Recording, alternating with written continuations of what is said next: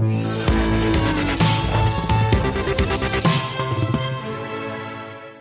marchés boursiers ne tiennent pas, de taux, euh, ne tiennent pas, que ne baissent pas, ils tiennent bien, euh, alors que en théorie, quand on écoute beaucoup d'experts, toutes les raisons sont là pour qu'ils euh, pour baissent. Bonjour Eric. Salut mon cher David. Eric Lewin, donc, euh, de retour, publications Ah oui, c'est vrai qu'avant il était là, il était là par téléphone. Content de vous retrouver. Pourquoi est-ce que vous pensez que tout plaide pour, euh, pour que les marchés se replient? Parce qu'on n'a pas eu d'infos spécialement déprimantes, négatives. On a tellement eu, bon, il y a des micro-trucs à droite à gauche, mais il n'y a pas de grosses mauvaises nouvelles non plus. Non, mais ce, que, ce que j'ai envie de dire, si vous voulez, c'est qu'on est dans un espèce d'optimisme BA. Vous regardez par exemple deux indicateurs. Les, les, les souscriptions actions, elles sont encore en baisse. La semaine dernière, on a perdu 7 milliards sur les souscriptions actions à l'échelon mondial. Il y a plus de gens qui décollectent à l'échelle de quoi De l'Europe, du monde Du monde. Ça fait 37 milliards de moins sur l'ensemble de l'année. Premier indicateur. Deuxième indicateur, le VIX, qui est l'indice de la volatilité. Si on était vraiment dans un optimisme BA, on serait revenu au niveau 14-16 qu'on avait on est quoi, on a 25, en mars. On est au-dessus de 30, de 30 avec un indice qui ne veut absolument pas baisser. En plus, moi j'ai le sentiment qu'on ne regarde simplement que le vert à moitié plein, avec une déconnexion énorme entre les économistes et les marchés financiers. Vous le rappeliez, quand vous voyez le FMI, l'OCDE, forte récession économique, une reprise qui sera sans doute pas en V, voire en W, c'est-à-dire qu'on démarre, on repart, on démarre, on repart. Et du point de vue des marchés boursiers, on a le sentiment qu'on a vraiment une courbe en V, c'est-à-dire que l'économie va repartir. Donc cette déconnexion entre les deux me fait peur. Déconnexion qui a été, pardon, je coupe, mais qui a été euh, soulignée aussi. Même le FMI a, dit, euh, il y a quelques jours, il y a une déconnexion entre les marchés eh, boursiers et l'économie réelle. Le FMI, c'est quand même le même FMI qui était pour des politiques d'austérité et qui en 2013 a dit on s'est complètement trompé sur le multiplicateur keynésien. On pensait qu'il serait de 0,5, c'est-à-dire que quand vous réduisez les dépenses publiques de 1%, il y a une réduction de 0,5%. En fait, on s'est rendu compte que le multiplicateur keynésien était plutôt entre 1 et 1,5, ce qui a précipité les économies euh, euh, portugaises et grecques dans une crise sans précédent. Donc sur le FMI, moi je vais vous dire, je suis assez dubitatif parce que j'ai le sentiment. C'est un discours qu'on entend, qu'on peut entendre. Mais le FMI regarde ça de très près et ils n'ont pas quand même les chiffres économiques au, quotidien. Quand vous regardez les chiffres économiques au quotidien, c'est vrai qu'il y a du mieux. C'est vrai que ce matin, on a eu un indice composite en Chine qui est au-dessus des 50, avec un indice des services au plus haut depuis novembre 2009. C'est vrai qu'aux États-Unis, hier, vous avez eu des promesses de vente de logements en hausse de 44%. Les PMI de la zone euro la semaine dernière mm. étaient plutôt bons. Notamment maintenant, en France. maintenant, est-ce que ça vaut un marché financier qui se paye 20 fois les bénéfices aux États-Unis sur 2021 ou encore 17 fois sur l'Europe? J'en suis pas, j'en suis pas persuadé. Ça vaut pas un CAC 40 un peu en dessous de 5000 points, ça. Ça vaut pas pour moi un CAC 40, d'autant plus qu'il y a encore quand même beaucoup, beaucoup de risques. Il y a d'abord le risque d'une nouvelle pandémie, parce que nous, on est en train de se gargariser en, Europe. Olivia Grégoire en parlait, il n'y a pas de masque. C'est vrai qu'on est super décontracté dans les studios, on ne met plus de masque. Mais aux États-Unis, vous savez que vous, qui partez souvent, les plages de Miami, mon cher David. Je je suis pas grand fan, bref, de Miami. Moi non plus, seront fermées ce week-end. Les plages de Miami seront fermées. Ça reconfine terriblement au, au Texas, en Oklahoma, il y a plus en Californie, à, Los Angeles. À Los Angeles, il y a plus de 40 000 cas par jour aux États-Unis. Je vous parle simplement des États-Unis. Ça reconfine, ils ferment les bars et les restaurants. Non, d'accord, mais la pandémie n'est pas du tout sous contrôle aux États-Unis. Donc ça veut dire que l'économie américaine sera dans une mauvaise passe et, ça rejoint mon, point, mon point suivant. Ça remet en cause le scénario de reprise en V. Et le Trump est capable de tout.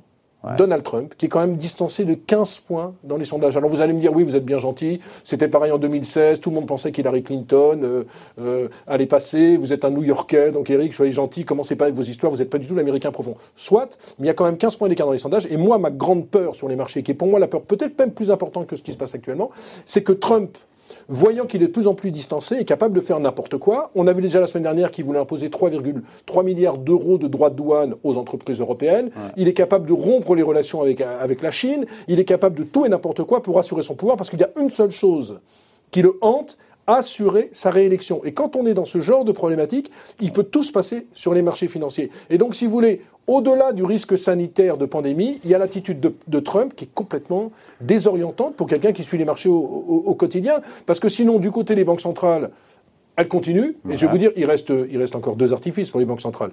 Elles peuvent tout à fait euh, acheter des actions. Ouais.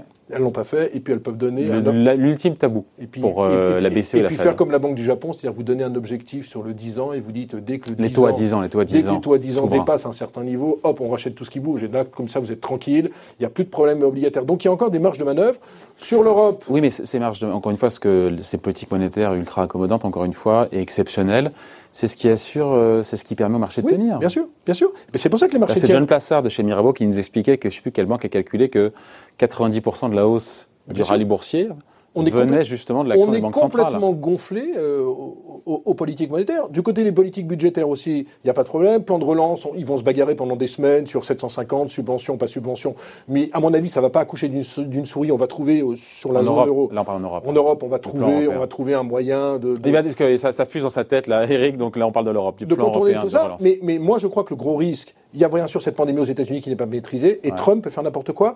Et je vous assure que euh, moi, je, moi, je regarde beaucoup les télé américaines en ce moment. Euh, c'est un peu du, du grand n'importe quoi, puisque vous avez son, son grand conseiller euh, John Fossey qui dit attention, la pandémie est toujours là, attention, on prend pas les bons risques. Vous avez Trump qui refuse de prendre un masque et qui est prêt à n'importe quoi. Donc, moi, je dis que les marchés, ce que je veux dire, je veux pas dire qu'on va aller à 2000 points, je veux dire qu'on va vivre dans l'ultra, ultra, ultra volatilité. On a vu ça hier. Vous, vous vous couchez hier soir sur les futurs. Je veux pas être trop technique, mais vous vous, vous couchez à minuit dimanche pour l'ouverture des, des, des futurs des marchés avec l'ouverture de la bourse d'Australie. On perd 70 points. Et puis le soir, vous vous couchez, le CAC 40 a gagné 1%. Ce que je veux dire, on est dans l'extrême volatilité. Et, et, donc, ça peut être très dangereux. Le juge de paix, ce sera les trimestriels aussi La saison des résultats qui va s'ouvrir là On sait qu'ils seront très mauvais. Oui, mais euh, j'ai vu, alors j'ai vu le chiffre. On attend une baisse, je crois, de 45% de ouais, trimestre des, sur les boîtes cotées aux États-Unis. Ouais, bah, ce que vous dites les gérants On regarde plus 2020, 2020 c'est mort, projetons-nous sur 2021. Mais le problème, c'est que moi, franchement, je vais vous dire une chose. Je discutais avant avec Jean-Marc Vittori. On, on parlait des échos. des échos. Je ne vois pas comment on peut pricer le moindre chiffre économique sur 2020, sur 2021. Vous avez une crise sanitaire qu'on ne connaît pas, qu'on n'a jamais connue sur les marchés. Expliquez-moi comment l'OFC peut dire moins 6, donc moins 11, moins 12, c'est extrêmement compliqué. Et c'est pareil sur les progressions de résultats. Vous avez vu même Bernard Arnault, il y avait l'Assemblée Générale des, actionnaires d'LVMH matin, a dit nous, on ne sait pas où on va sur l'Europe et les États-Unis, on sait qu'il y a un ralentissement, personne n'arrive à pricer. Donc moi, vraiment, prenons les estimations avec des, avec des pincettes et voyons surtout les discours des chefs d'entreprise. Oui, ah, ben, le discours, j'avais Jacques Aschenbrois, le président de Valeo, qui était là qui redémarre. Euh, qui nous dit en Chine, ça redémarre très fort, aux États-Unis aussi, c'est poussif en Europe. On peut être positif Oui, mais sans donner de grandeur. Sans donner de grandeur. Les grandeurs, c'est extrêmement difficile. Parce que la pandémie... Il a dit chiffre d'affaires en Chine supérieur à l'année précédente au même moment. Non, mais la Chine, c'est vrai que la Chine redémarre, on a vu avec les, PMI. Mais si vous voulez, moi, moi où j'ai du mal. Non, mais les PMI, c'est un indicateur, c'est un baromètre. Moi, je vous parle des résultats en dur. Mais moi, moi où j'ai du mal, c'est je ne vois pas comment on peut modéliser des prévisions économiques avec une pandémie. Et donc c'est le problème. Et donc, Parce qu'il n'y a pas d'antécédent. Il n'y a, pas d'antécédent.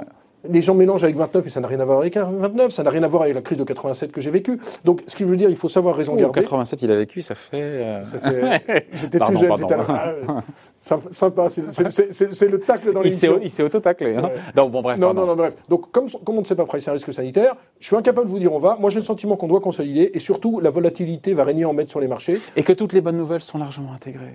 Ben, on a tout intégré. Non bah, oui. C'est là où je vais dans non, mais sauf, hein. Non, mais sauf si la pandémie est vaincue aux États-Unis, si on s'aperçoit, mais j'ai pas le sentiment. Je dis pas qu'on va avoir une deuxième vague, une troisième vague, parce que je pense que c'est toujours la même vague. C'est-à-dire que quand vous confinez et vous déconfinez, c'est toujours la même vague qui reprend de l'ampleur. Moi, je ne crois pas à ces histoires deuxième, troisième, quatrième vague. Je pense que ça, c'est un, un, peu du pipeau. Et donc, on a quand même tout un faisceau d'éléments qui me fait dire que attention sur les marchés financiers en ce moment. Je ne suis pas à l'aise avec les valorisations actuelles. Vous avez vu qu'en plus, la Fed a dit attention, les banques américaines, vos dividendes, vous ne les augmentez pas et surtout, il n'y a pas de rachat d'actions. Non, mais ce qui soutenait les marchés, Et en même temps, la Fed dit les banques américaines sont suffisamment capitalisées pour faire face aux défauts sur des crédits auto, IMO. Donc voilà. Et puis, il y a un dernier élément qui concerne l'économie dans le monde, c'est que le taux d'épargne a fortement augmenté. On a eu 55 milliards d'euros pendant le confinement d'économiser. Est-ce que les Français vont consommer? Est-ce qu'ils ne vont pas consommer? Non, mais de là, si vous voulez, il y a, plein de réflexes. On ne sait pas pour l'instant. C'est pas parce qu'il y a 10 personnes dans le restaurant le plus mondain de Paris que les gens se mettent à consommer. Euh, les, avions, c'est compliqué. Sur le tourisme, on reçoit des offres en permanence de, de, toutes les chaînes d'hôtels en disant moins 30, moins 40 si vous réservez. Donc il y, a quand même beaucoup d'incertitudes. C'est pour ça que je dis que sur les marchés, il faut vraiment regarder ça au jour le jour et ne pas faire trop de prévisions hâtives parce qu'on pourrait vraiment s'en mordre les doigts. Voilà, c'était le point de vue signé Eric Lewin, rédacteur en chef des publications Zagora. Merci. Merci, mon cher David. Bye.